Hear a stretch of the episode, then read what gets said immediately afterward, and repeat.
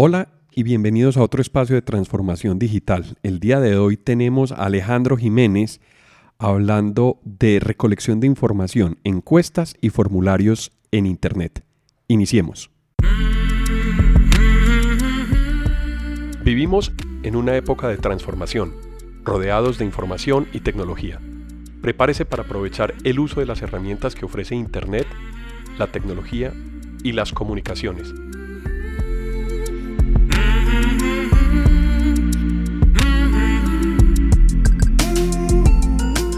Conózcalas y aprenda cómo usarlas mejor. Bienvenidos.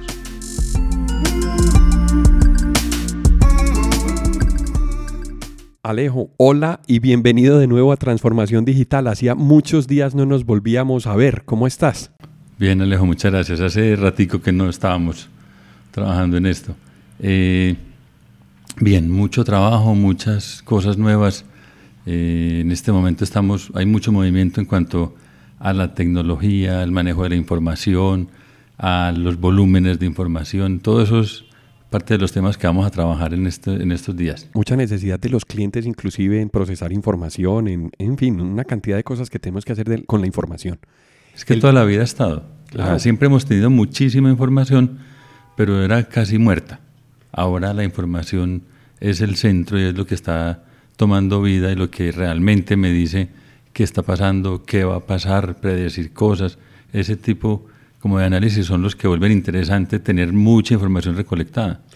Alejo, a mí me impresiona porque pues eh, tú y yo hemos venido trabajando en, alrededor de la información desde hace mucho tiempo, pero me parece que culturalmente las compañías se han dedicado a recolectar información como colección de datos. No, no se usa muchísimo esa información no se aplica como en los negocios.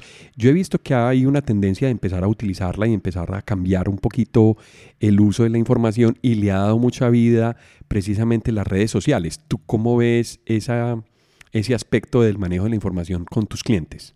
El, tema de las redes sociales es porque se está generando más, más cercanía hacia el, hacia el otro y que nos damos cuenta de, de muchas cosas que no veíamos, no percibíamos del otro de la otra compañía, del otro proveedor, de características de productos, que ya tenemos mucha información disponible. Pero siempre ha estado, como hablábamos ahora, la parte transaccional, las entidades financieras, las compañías, las listas de precios, los productos, las ventas, los clientes, todo eso se ha manejado siempre. Ahora, eh, hay cosas como más cercanas, entonces el cliente frecuente y mirar tendencias de compra, mirar gustos, mirar eh, periodos de tiempo en los que tiene un comportamiento diferente, entonces ya empezar a conocer a partir de las mismas compras que tenía que hacía antes y a partir de la misma información que tenía de facturación que he tenido toda la vida, ahora empiezo a conocerlo a él, a conocer sus hábitos de compra, por ejemplo. Claro, ahí me das pie para, para mencionar algo y es que aparece información sobre la información. Es decir, tenemos una fotografía, pero la fotografía mm, tiene unos metadatos. Hay una fecha en la que fue tomada, hay un producto que está indexado, hay no solamente una fotografía, sino varias fotografías del mismo producto. Entonces yo tengo que clasificar esas fotos. Eso me da pie para yo marcar los datos, para yo hacer metadatos de la información. Eso también es una nueva, digamos, una nueva necesidad. Había estado siempre, pero ya es más, más importante tenerla en cuenta porque si no se nos devuelve un desorden y se nos vuelve inmanejable la misma información. Eso, eso se nota mucho ahora. Hay, hay como el, el concepto de digitalizar los documentos las personas quieren digitalizar todo, pero el concepto no es digitalizar. O sea, el tema de escanear una factura no es lo que yo necesito. En un tema de gestión documental, yo tengo la factura, pero lo que tú mencionas de metadata es fundamental. Entonces, tengo mi factura y tengo otros millones de facturas, pero yo puedo saber de qué cliente es, por qué valor es, en qué fecha fue, de qué productos estoy hablando. Entonces, yo podría, por ejemplo, decir, eh, una factura del año pasado de 2 millones de pesos, como entre marzo y, mayo. Entonces, podría tener acceso a muchos detalles, a mucha más información si tengo el metadato. O sea, la factura como tal Relacionada. es un documento, pero tiene mucha información que me permite interactuar con ella. Claro. Entonces, darle vida a ese papel, a ese documento. A ese documento digital, ¿sí? Que ya está digitalizado. Porque cuando, perdón, las compañías empiezan a digitalizar, entonces yo escaneé ya todas mis facturas, llevo tres años escaneando facturas y tengo unos discos duros llenos de documentos donde lo que tengo es el número de la factura. Correcto. Y yo si yo te pregunto, venir las facturas de tal cliente, me las podría, ya no tenemos, tengo ya ese no, dato. Las, no las puedes mostrar. Entonces, el metadata es un tema fundamental en este manejo de información. El metadato tiene que ser administrado más por una base de datos, que eso es la base de la conversación que tenemos el día de hoy. Estamos abriendo como la conversación precisamente para dar contexto y para poder ver la aplicación funcional del, del tema que vamos a hablar, Alejo. Hay, hay pues como cosas más cercanas con las que podemos empezar a hablar de esto y es el manejo, por ejemplo, de formularios en Internet. Entonces, digamos que ese sería el génesis, es la, la parte más, más simple del manejo de la información, es decir, sería el principio del manejo de los datos y la administración de los datos.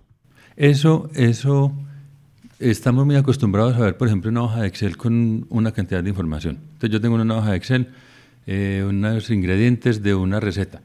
Entonces dice qué producto es, eh, cómo viene el, empaque, cuánto necesito, y tengo una cantidad de líneas de información de cosas distintas. Bueno, empecemos Eso sería más o menos el concepto. Empecemos a trabajar entonces sobre, sobre ese tema, Alejo, y empecemos a ver cómo empezamos a recolectar esa información, eh, qué podemos, a, cuáles son los modelos de recolección de la información y, y finalmente sobre los formularios. ¿Cuál sería entonces el inicio de la recolección de, de, ciertos datos. Supongamos que una compañía necesite eh, recolectar unos datos de, de, clientes que van a un evento. Ya entonces tendría la necesidad de empezar a hacer un arreglo de información y a pedirle la información individualmente a cada cliente a través de un formulario.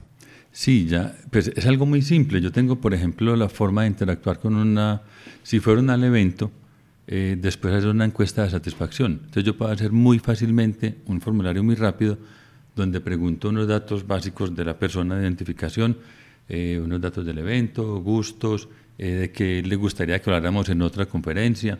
Entonces yo tengo muchas formas de, de, como de presentar la información, hacer las preguntas que son como, como el, el tipo de, dependiendo del tipo de información, o si es una fecha, o si es una lista de valores diferentes, en fin. Eh, y eso lo, lo, podemos mirar en detalle dentro de un formulario, como para darle forma. Eh, digamos, una base de datos que utilizamos muy común es una lista de contactos. Todos tenemos listas de contactos. Si tú miras en tu teléfono, tienes el nombre, el celular, celular 2, teléfono fijo, dirección del trabajo, y vas a ver que tenés una cantidad de posibilidades de tener más información aparte de nombre y teléfono, como manejábamos antes en los teléfonos, o en la libreta de teléfonos que estaba en la mesita la libreta donde anotábamos. Claro. Los, la mamá anotaba los nombres y el teléfono. El y nombre de la persona y el teléfono. Solamente. Sí. Entonces tenía, tenía la de eso A, hablamos. la B, la C y ahí estaban todos los de la A por apellido de algunos, otros lo ponían por nombre. A veces Ordenado, nos perdía sí. porque Alejandro quedó en, en la J de Sí. Jiménez. E- Esa información estaba indexada en un formato que ya vamos a empezarle a dar un, digamos que un orden específico a la, a la información, pero también empieza a tener, digamos que la utilidad de hacer el preregistro, porque yo puedo tener la información e hacer la invitación mm, a través de redes sociales, como habíamos hablado hace, hace un, un momento, y capturando la información yo puedo saber si esa persona va a asistir. Entonces desde ahí yo puedo tener el levantamiento de la información para yo trabajarla, saber si, si asistió al evento inclusive. Entonces tengo un proceso antes, de la- antes del evento, durante el evento, que es si vino, si se registró, si vino con alguien más. Y después del evento, como tú dices, a la, hacer el, la encuesta de satisfacción o, o hacerle algunas preguntas al cliente para ver qué tal, qué tal le pareció el evento. Si podemos hacer un ejercicio, por ejemplo, un formulario de preregistro. Entonces, y con eso mostramos como los tipos de información, que podemos, cómo podemos interactuar. Perfecto, iniciemos con eso. ¿Qué tipo de datos son los que tenemos que empezar a preguntarle entonces a, a una persona que, eh, para hacerle la invitación a un evento? ¿Cuáles son los que más se utilizan, digamos que en el mercado, las compañías que son, qué es lo que más están usando? Vamos a hablar de, de bases de datos estructuradas. O sea, eh, es que ahora como estamos teniendo acceso, por ejemplo, a información en Facebook, donde hay un comentario, una foto, un video, un, cualquier cosa, en fin, hay mucha cantidad de, de datos que no son estructurados. Hagamos esa diferencia. Es cuando yo estoy hablando, por ejemplo, en Excel, que tengo una columna donde va el nombre, otra columna donde va el apellido, otra donde va la dirección, otra donde va el teléfono. Yo ya tengo una Eso es estructura, una de los estructura datos. definida. Exacto. Entonces, dentro de esa estructura, por el tipo de información que se contiene, entonces vamos a, a diferenciarla. ¿Qué tenemos? Normalmente hay textos, el nombre, el apellido, una es un tipo de dato. Eso es un tipo de dato, que es un campo donde yo escribo cualquier cosa y que lo que se define normalmente es la longitud. Entonces, el nombre es un texto que puede medir hasta 50 caracteres. Pero definamos entonces que es un campo inicialmente. En esa estructura que mencionábamos en Excel, cada una de esas columnas para un registro, entonces yo digo, la primera columna es el nombre. En el primer registro, dice Alejandro, ese es un campo que contiene el nombre para esta persona. El otro campo sería entonces el apellido El o los apellido, apellidos. la fecha de nacimiento, la dirección, el teléfono, cada uno de esos corresponde a un campo. O sea que la fila ya empezamos a tener es la- el conjunto de información de una persona. Ese sería el registro. que sería un registro. Entonces, un registro está formado por varios campos de diferentes tipos. Ok. Hablamos del de texto, tengo- que bueno. era el nombre. Sí, entonces el- simplemente una cadena de caracteres. Cualquier cosa que quieras escribir, una dirección. Cuando hablamos ya, por ejemplo, de un teléfono, entonces podría ser una cadena de caracteres, pero me decís, no, lo que pasa es que el teléfono, si es celular, son tres, tres y cuatro numeritos. No tiene letras, ni guiones, ni no sé qué. O va a tener un paréntesis abriendo el indicativo. Entonces, eso es otra cosa que sería como el formato con el que yo presento la información. El formato del tipo de dato que tenemos almacenado en ese campo. Entonces, un teléfono, ¿tú cómo lo escribes? Un número fijo. Entonces yo escribo eh, 582, un espacio, 1717. Entonces van tres números, un espacio y otros cuatro números. Eso es un número de teléfono fijo sin indicativo. Entonces ese es un formato de cómo lo presento. Pero cuando guardo realmente el dato, Yo no necesito ese espacio. El número sin ese espacio, sin el formato, sin los paréntesis. El celular es 317, espacio 721, espacio 1980. Es un formato como lo, estoy presentando, pero realmente lo que tengo ahí son 10 números. Correcto. 10 dígitos. 10 dígitos, un número de 10 dígitos, correcto. Otro tipo de dato, eh, pero los datos numéricos, entonces sí son números que pueden tener uno decimales, que Enteros, tienen sí. un, un- un número entero, un número con decimales, eh, la- el tamaño, porque puede ser, eh, digamos que en una lista de, de ingredientes decíamos en gramos hasta 500 mil, pues yo no voy a decir 3 millones de gramos de no sé qué. Entonces tienen también longitud, los campos numéricos también tienen longitud y tienen decimal. Entonces digo, son 3.587 gramos, pues eso es una medida que no me aplica como para ese ejemplo. Si yo digo de pronto, eh, 3 libras y media, entonces 3.5 y la unidad de medida es libras. Entonces, que sería otro, otro campo diferente. Entonces, un campo tiene el número, la cantidad, y otro campo tiene la unidad de medida con la que estoy controlando esa cantidad. Es, exactamente. Bueno, entonces hablamos de campos de, eh, campos de formato texto, campos de formato numérico, que pueden ser decimales o enteros. Sí. ¿Cierto? ¿Qué otro tipo de campo podemos tener en, en una base de muy datos? común, muy necesario fechas. Campos tipo fecha, fecha hora, hora sola o todo completo. Son tipos de datos donde yo guardo. Eh, hay, hay uno que es como el instante, yo grabar, como regístreme el momento en el que se ejecutó una llamada. El time stamp. Entonces, ese timestamp, una estampa de tiempo, me guarda la fecha y la hora, incluso con milisegundos. Entonces, y es un campo donde yo no voy como a, a- a cambiar cosas, sino que él me graba el instante. Le digo, grábeme ya este momento del tiempo. Entonces, él me registra en qué, en qué fecha, hora se ejecutó algo. Es como más campos de control. Pero si yo te pregunto la fecha de nacimiento, es un campo que solamente tiene mes, día, año. Nuevamente hablamos del formato. Yo lo puedo presentar Entonces, distinto. El mismo campo de fecha puede ser día, mes, año, año, mes, día, solamente eh, de dos dígitos o de cuatro dígitos o no sé qué. Es, es la forma en que lo estoy mostrando. Pero el dato como tal contiene una fecha definida. El formato americano, por ejemplo, es primero eh, Mes, mes, después el día y después Después el año. Nosotros somos más, tendemos a, a- a utilizar primero el día, luego el mes y luego el año. es como el orden. Sí.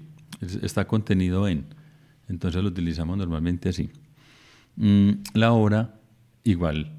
En un campo que sea tipo hora, entonces va a tener formatos. Entonces puede ser horas de 12 o de 24. eh, con, normalmente se separa con dos puntos. Entonces son las 12, dos puntos, 18, dos puntos, 10 segundos, pero puede tener un punto y otros tres números que serían los milisegundos, que ya es para datos más exactos. Entonces cuando yo registro, por ejemplo, en un cronómetro, hora trin trin, entonces él dice, fueron eh, 1.317. Correcto. Un segundo con 317 milésimas. Entonces, en una competencia, por ejemplo, que se tenga que, que tomar. se necesita una, una, una, medición más exacta. Pero normalmente la hora, entonces, la hora de una transacción financiera es a las 4, 18 y 21. Son datos que eh, la estructura es muy importante porque no es menor, no es un dato menor el saber cuándo se hizo una transacción bancaria, en qué momento se hizo la, la estampa de tiempo para poder saber precisamente cuándo se llevó a cabo la transacción. Es correcto, eso es muy importante. Entonces, el tipo de dato, ahora, hay otros tipos de datos que más es como por el comportamiento, digamos, por ejemplo, es una eh, como una respuesta sí o no, o una respuesta que la podríamos llamar binaria. Entonces, eh, ¿usted ha asistido a eventos anteriormente? Las, sí alternativas son sí o no, ahí no hay más. Que para nosotros internamente es un switch, un 0 o un 1, o sea, está prendido o está apagado el switch simplemente. Correcto. Eh, eso es un tipo de dato que sería binario, un, campo donde yo no tengo muchas alternativas. Ahora, hay campos que se vuelven un poquito más inteligentes que dependen de otra información, por ejemplo, una lista. Entonces te puedo decir, en mi formulario, eh, usted... Eh, usted escoge de una lista la opción de... Una lista de ciudades. Ah, Entonces, yo tengo una, una información de ciudades codificadas para que cuando yo guarde mi información no sea escribir muchas veces Medellín, Bogotá, Bucaramanga, sino que yo escribo las 5, las 7 o las 9, que es el código que corresponde a una información que hay en otra parte. Además, si yo escribo la ciudad con, por ejemplo, Medellín con M mayúscula o la I con tilde, los caracteres son distintos. Entonces yo puedo en una búsqueda tener dificultades porque si yo busco Medellín en minúscula puede que las palabras que estén escritas en mayúscula no aparezcan. No corresponden, entonces se pierde un poquito el control de la información. Cuando yo tengo ese tipo de soluciones basadas en listas diferentes, entonces ya controlo yo los datos, además ocupo menos espacio de almacenamiento de los datos. Entonces, donde va la ciudad va un 8, yo busco en la tabla de ciudades y me dice que 8 es Bucaramanga. y ya. Mm, ok muchas opciones del formato de informaciones. Esa información codificada es, ahorra mucho espacio en las bases de datos. Muchísimo, porque digamos el ejemplo de ciudades, eh, si yo tengo 100 registros en mi hoja de Excel y en todos dice Medellín, es diferente a si en todos dice 9. Entonces el espacio que está ocupando, además hay ciudades que son eh, Bucaramanga o Santa Fe de Bogotá, Santa Fe de Bogotá o Santa Barranquilla, Fe no, cosas más largas que ocupan mucho espacio. Entonces es otra característica en, cuanto al almacenamiento de la información que es ya, cómo se conserva y es si la longitud es variable o es fija. Bueno, aquí estamos hablando de actividades antes. El proceso de, preparar la información nos puede ahorrar muchísimo tiempo en procesarla y en hacerle mantenimiento a la base de datos. Entonces, codificar una ciudad puede ser una buena idea en el, en el caso en que yo la tenga que operar muchas veces para, para yo tener unas respuestas, por ejemplo, de 100 personas en una misma ciudad o 200 personas en una misma ciudad, va a ser mucho más fácil ordenarla si yo la te o hacerle mantenimiento si yo ya la tengo codificada. Claro. Además, lo que tú decías, el, el control del contenido es mucho mejor, porque escriben Bogotá, Santa Fe de Bogotá, Bogotá Distrito Capital, cualquier cosa, entonces todos van a, cuando yo empiezo a escribir en el formulario, escribo B o G y él me va llenando y me va filtrando hasta que me muestra la palabra Bogotá y yo la puedo seleccionar. Muy bien. Entonces, además es mucho más cómodo para el que está usando el, el formulario en ingresar la información. Bueno, íbamos en el campo de en los datos tipo lista. Eh, hablemos del campo tipo checkbox. Ya habíamos hablado del formato digital, eh, o el binario, perdón, que era sí no. Es, decir, cuando yo tenía una respuesta en donde la pregunta se pudiera responder con solamente dos valores. Hablemos un poquito de un campo de checkbox. ¿Cuándo sería útil un campo de checkbox en, en un formulario, por ejemplo? Sé que ya estamos entrándonos en el tema de los, la forma en que interactúo eh, para ingresar la información. Por ejemplo, si es una, eh, digamos, el campo tipo sexo. Entonces va a poner dos alternativas, un hombre, una mujer. Yo podría poner un dibujito, un dibujito, eh, una figura masculina, una figura femenina, para que usted escoja uno de los dos. Ah, yo le marco entonces la opción de la gráfica que corresponde al tipo de dato que yo quiero preguntar. Sí, gráficamente eso se representa, esos, esas selecciones con unos botones circulares, donde uno de los dos está seleccionado. No puedo tener más de uno seleccionado. Entonces, cuando yo selecciono hombre, o me cambio a mujer, inmediatamente se apaga la opción de hombre. No puedo tener más de uno. Ah, Son exclusivos. Y puede ser un arreglo de varios, no necesariamente ser varios. Pero solamente puedo seleccionar uno. Cuando solamente selecciono uno, la representación estándar es círculo. Es, circular. radio button. Es un radio button. Cuando puedo seleccionar varios, entonces una selección múltiple son cajoncitos cuadrados que se llaman checkbox. Entonces el checkbox me permite seleccionar varios. Si yo te, eh, te digo aficiones, deporte, música, moda, viajes, entonces, ¿cuáles? Y puedes seleccionar varios. En ese, la representación estándar es con, con cuadritos, con checkbox. Muy bien. Entonces, tenemos ya los tipos de datos. ¿Se nos escapa algún otro tipo de dato, Alejo? Yo creo que Esos son como, como formatos para interactuar. Entonces, tenemos listas donde yo selecciono de una lista, entonces la ciudad de origen, y va a seleccionar de una lista de nombres. Eh, el de eh, selección múltiple, donde mencionábamos eh, las aficiones, por ejemplo. El checkbox, sí. El checkbox. Tenemos el, el binario, donde yo selecciono solamente una alternativa. Pues digamos que eh, puede que sea binario si tengo nada más dos opciones. Entonces usted ha asistido a conferencias antes. Sí, no. Entonces si le da chulito o no le da chulito. O sea, le da clic y lo prendo, le da clic y lo apaga. Entonces, normalmente es como un cuadradito con una X donde queda seleccionado o con un chulo. Ese es como binario. Muy bien. Eh, las listas, no sé qué, qué, otras cosas se nos escapen dentro de los formularios. No, yo creo que los campos están muy, muy específicos. Ya en los campos, perdón, de fecha, entonces ya es cómo lo edito, cómo lo presento para que me pueda desplazar fácilmente. Porque, eh, perdón, si yo tengo la fecha de registro, entonces es hoy, o digamos que yo voy a, tengo programados tres eventos, entonces yo puedo poner fechas pero si yo digo fecha de nacimiento y me tengo que desplazar hasta no sé cuántos años atrás, puede que sea incómodo. Entonces ya es cómo lo presento para poderme desplazar y mover o editar ese campo, ese contenido de fecha. Bueno, yo creo que hay una aplicación que es muy fácil de, utilizar que, y que es un tema obligado en esta conversación que sería Google Forms. Sí. Eh, empecemos a hablar un poquito de Google Forms. Google Forms es una herramienta que existe la posibilidad de utilizarla dentro de otro conjunto de herramientas que se llama Google Drive. Podemos hacer formularios con esa, con esa herramienta. Google Forms sería la traducción de formularios en, en inglés. Sí.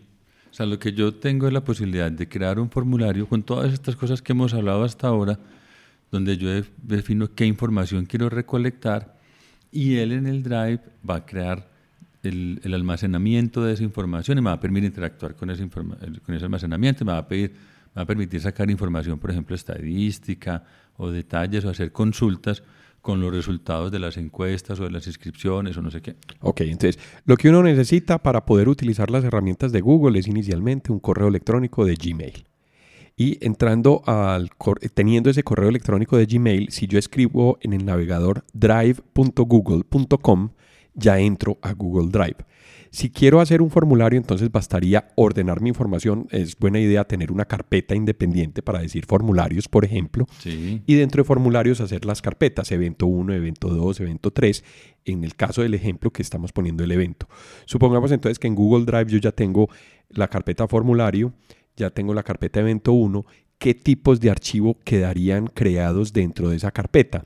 Serían, primero, un archivo de un formato especial de Google, que sería el archivo de formulario y donde yo puedo eh, tener unos formatos preestablecidos, inclusive unas plantillas, y ya aparece el formato en HTML. Él, te da como la, cuando vas a crear el primer formulario, te dice, bueno, ¿y qué quiere hacer? Una, un registro o una encuesta o una venta de productos o una lista de contactos. Una invitación. unas cosas básicas donde él ya tiene un tipo de información que normalmente se manejaría ahí. Entonces ya te arma, él te entrega una vez un formulario hecho. Una plantilla. Ya listo, para utilizar, que con eso sería suficiente, pero yo puedo empezar a modificar ese formulario. Ahí es donde vienen los otros archivos. Ok, entonces, yo tengo el archivo donde estoy creando el formulario y los datos que captura el archivo, es decir, si yo le digo, por ejemplo, que voy a poner un campo de texto, que sea el campo nombre, entonces escribo nombre y al frente va a aparecer un rectángulo donde va a aparecer el campo donde va, la persona va a escribir el nombre. En el, segundo, en el segundo campo podría ser apellidos. ¿Cuáles son los campos más comunes, por ejemplo, en un registro para un evento? Yo sugeriría tener nombre, apellidos, celular, correo electrónico y qué más. Eh, normalmente tengo los datos básicos de contacto. Es como cuando tú vas a facturar nombre, dirección, teléfono eh, y documento, número de documento y tipo. Entonces son los datos mínimos como que se pueden manejar, porque también tenemos que entrar a mirar el tema legal del manejo de la información, la normatividad en Colombia. Entonces, que tenemos un podcast de, eso también. Sí. Eh, hay que tener en cuenta que eh, tengo la posibilidad de agregar, por ejemplo, hablando de la norma, mi política, entonces yo tengo un PDF con la política y al final le pongo un checkbox donde le coloco he leído y acepto la política y un link para que usted vea el PDF. Entonces tiene que dar el checkbox como que sí acepta y ya captura la información, lo que me, daría cumplimiento al procedimiento, de autorización a tratar tus datos. Entonces ahí vamos cumpliendo. Tenemos un podcast de tratamiento de datos personales que pueden escuchar también, está en la lista del podcast. Y tenemos un podcast donde hablamos también de bases de datos un poquito más eh, básicas y complementario a esta conversación. Sí, eh, ya es como el cuarto podcast que hacemos como referente a información. Alrededor de los bases de bases de datos, sí señor. Ok, entonces, nombre, dirección, teléfono, tipo de documento, número de documento, ciudad. Entonces ya empezamos a preguntar otras cosas, dependiendo de lo que me interese, fecha de nacimiento o fecha de vinculación, eh, si estamos hablando de un, tipo de evento donde te registraste. Eh, el correo electrónico también es importante. El correo electrónico es fundamental para hacer, seguir teniendo el contacto con las personas. Entonces tenemos mucho, mucho, eh, ya empezamos como a tener muchas posibilidades. Entonces, eh, gustos, ciudades o países visitados, dependiendo del tema que vayamos a trabajar, entonces hay muchas alternativas. ¿Qué información va a capturar? Entonces, empezamos a hacerle formulario normalmente, yo acostumbro utilizar una de las plantillas que él trae. Entonces utilizamos una plantilla de contactos y empezamos a adaptarla. Podemos hacer si quieres ese ejercicio. Ah, bueno, perfecto. Entonces, organicemos eh, un ejemplo y lo trabajamos en el, la herramienta de Google Forms. Podemos hacer un paso a paso. Hagamos un paso a paso, describamos exactamente qué es, qué es lo que vamos a hacer y trabajemos un formulario. ¿Cuál formulario, por ejemplo, te gustaría eh, operar? Pues estamos hablando de contactos, por ejemplo. Hay una, una plantilla que se llama así Contact Information y podemos arrancar con ese. Perfecto, entonces... hay, hay, que aclarar es, estamos hablando, dentro de todo esto que estamos haciendo, no hemos gastado todavía nada de dinero. Estamos una cuenta, una cuenta gratis de, Google con un Drive básico y dentro de eso tenemos el formulario. Claro, cuando tú tienes una cuenta gratuita y tienes eh, de Gmail y entras a Google Drive, escribes drive.google.com, entras a la, al espacio designado para esa cuenta para manejar archivos. Y es ahí donde uno crea el formulario. Entonces, si uno va a crear el formulario, eh, te había descrito, por ejemplo, que teníamos que separarlo en una carpeta, entonces generamos o creamos una carpeta que se llama formularios y dentro de la carpeta formularios hagamos el formulario de información de contacto 1, por ejemplo. Entonces, esa carpeta la definimos como información de contacto 1. Y cuando vamos a crear el formulario, simplemente en el espacio del fondo blanco, elegimos, hacemos clic secundario, va a aparecer una lista, dice nueva carpeta, subir un archivo, subir un folder, pero aparecen también las opciones de eh, Google Doc, ¿cierto? La hoja de cálculo y la, presentación de Google, de Google también. Ahí abajo aparece una opción que dice más y en más aparece una opción que se, que se llama Google Forms. Cuando tú eliges Google Forms, aparece una flecha también donde uno puede decir si quiero crear un formulario en blanco o si quiero crearlo de una plantilla. Elijo crearlo desde una plantilla y me aparece la lista de opciones de plantilla, en donde ahí ya podemos elegir la que tú querías, que era precisamente información de contacto, que está ya prediseñada y preestablecida. ese archivo tiene los datos mínimos. No quiere decir que no podamos crearle más. Podemos crearle más o quitarle algún campo de acuerdo a lo que necesitemos preguntar. En, este ejercicio que vamos a hacer inicialmente en este podcast, vamos a hacerlo con los datos básicos que trae de ejemplo la plantilla. Luego vamos a trabajar ya edición de formularios, una edición más avanzada, más compleja. Y lo dejamos para otro capítulo. Listas, eh, formatos o, características diferentes, en fin. Por ahora, lo que trae la plantilla son datos muy simples, pero vamos a ver cómo ingresar información y después cómo verla y cómo eh, manipular los datos como respuesta del formulario y cómo vamos a publicarlo para que la gente pueda utilizarlo. Correcto. Listo, entonces si se elige la plantilla aparece en la parte superior izquierda el nombre del formulario. Ahí es donde uno le puede poner el nombre que uno quiera, puede modificarlo y es como va a reconocer el formulario. Inclusive el archivo de formulario tiene un icono especial en donde ya uno lo puede identificar directamente cuando aparezca en el drive. Es como precisamente unas rayitas sobre fondo morado, como campos de un formulario. Sí. sí. Todo esto es editable. Cómo va a ser la presentación del formulario, el fondo, incluso las, las características de tipos de textos, tamaños, ese tipo de cosas.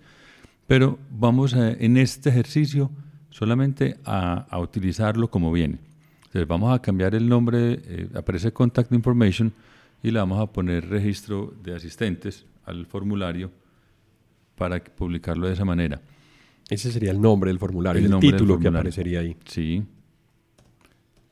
¿Qué tiene de información? Pues hay, una descripción que yo puedo colocar para que las personas que vayan a interactuar vean eh, como un, título, no solamente el título, sino algo de descripción de un evento o de qué se pretende hacer con la información y luego ya empiezan a aparecer los campos. Entonces ahí podríamos decir, hola, este es un formulario para levantar la información de contacto, por favor déjenos sus datos y con estos datos entonces podríamos estar en contacto con usted o le podemos enviar información, etcétera, etcétera. Vamos a hacer un ejercicio en el podcast donde vamos a publicar, a dejar este un link para que las personas puedan entrar, ingresar sus datos básicos y enviarlos. Perfecto, entonces dejamos el formulario que estamos eh, visualizando para que lo miren y lo, y lo puedan tocar, lo puedan visualizar. Exacto. correcto. Entonces, ¿qué trae este formulario? Trae una, un campo descriptivo, aparece el campo nombre, que era un campo de tipo texto. Bueno, ahí aparece name, entonces vamos a empezar a, cambiar. Entonces vamos a cambiar ese name por nombre, nombre. y podemos editar el título eh, y lo dejamos hasta ahí para que las personas ingresen el contenido. Nombre no lo tenemos separado como nombre y apellidos, sino simplemente nombre. nombre completo. Un solo campo. Muy bien. Sigue correo electrónico, que aparece designado como email. ¿sí? El campo siguiente sería dirección. Esos campos que vienen con un asterisco, ¿qué significa el asterisco, Alejo? Es, que son obligatorios. hay campos que deben diligenciarse, no pueden dejarse en blanco. Hay campos que de pronto... Eh, por, por las características de la información o por la privacidad, en fin, eh, tú eliges si vas a entregar ese tipo de datos. La fecha de nacimiento, yo no lo pongo obligatorio, pero sí la ciudad de, de, registro.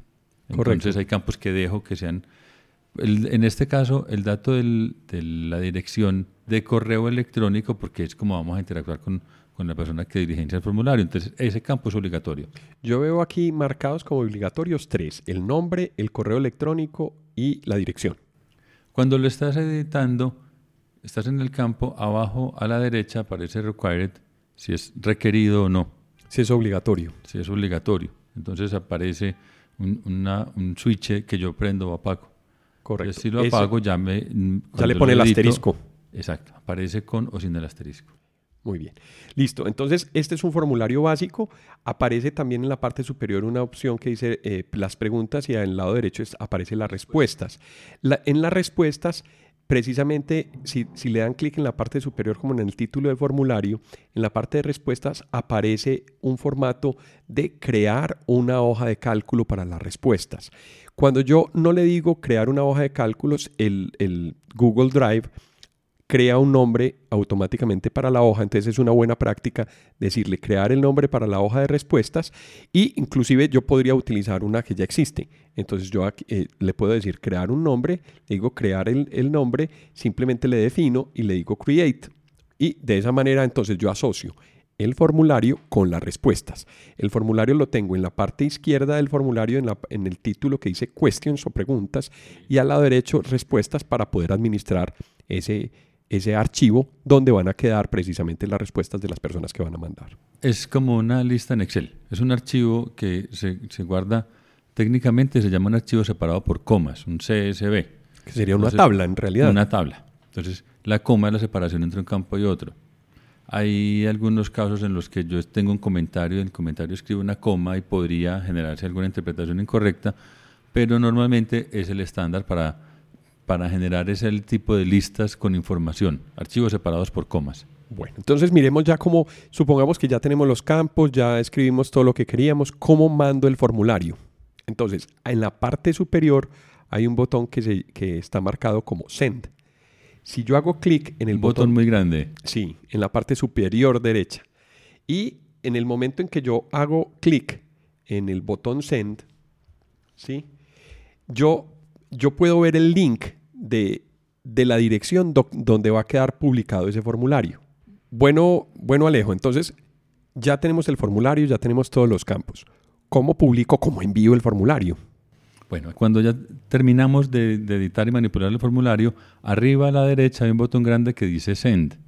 Send, enviar el formulario. Entonces, eh, tengo una información eh, de a quién puedo ingresar a quién le voy a mandar la información a, la dirección de correo, electrónico, o puedo generar un link, un vínculo que le envío o lo publico o lo pongo en mi, por ejemplo, en el podcast, que es lo que vamos a hacer que es colocar ese vínculo para que la gente al darle clic lo abra. Estaría al lado del sobre, entonces hago... Vía aparece el sobre y luego aparece como eh, una cadenita, un vínculo.